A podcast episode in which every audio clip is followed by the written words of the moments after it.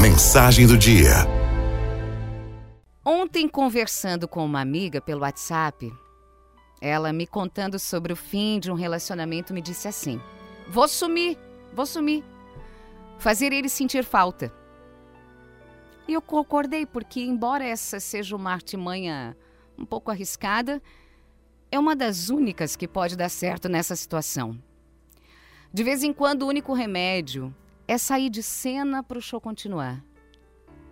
Aprender a ser ausência quando tudo já foi dito, cobrado, explicado.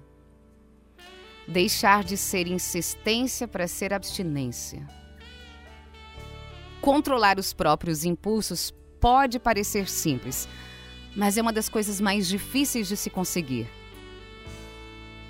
Tanta alegria dando sopa lá fora e a gente teimando em se fixar na pessoa que foi embora.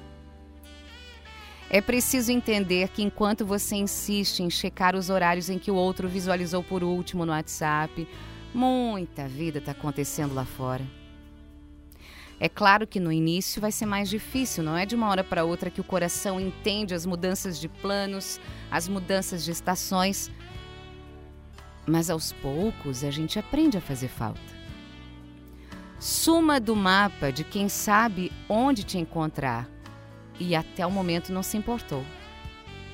Para quem teve todos os teus sorrisos e nunca valorizou. Saia de cena de quem você ouviu inúmeros nãos e nunca acreditou. De quem pouco se relacionou e muito se cansou. Do afeto pequeno que tanto lhe recusou e você sempre aceitou. Suma do mapa de quem vive com dúvidas e nunca te teve como uma certeza de quem não aprendeu a remar junto e agir com gentileza. Aprenda a fazer falta para quem já se habituou à tua presença e desaprendeu a sorrir quando você se aproxima. Para quem se esqueceu de como é boa a tua companhia e prefere se refugiar numa vida fria. Fazer falta é segurar o impulso de procurar, de vasculhar, de perguntar, é frear a vontade de entender o que não dá mais para explicar ou de justificar o que não merece absolvição. Fazer falta é não ligar, é não mandar mensagem, é sair para se distrair com os amigos, dar uma corrida, respirar fundo e encontrar sentido na solidão.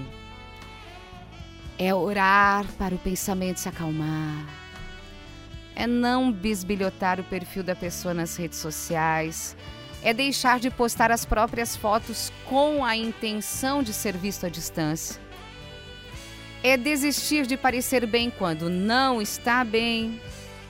É cortar o cabelo para renovar o espírito. É ficar um pouco longe do celular enquanto toma um copo de cerveja ou uma taça de vinho. É, acima de tudo, agir com esquecimento para quem sempre pareceu esquecer você.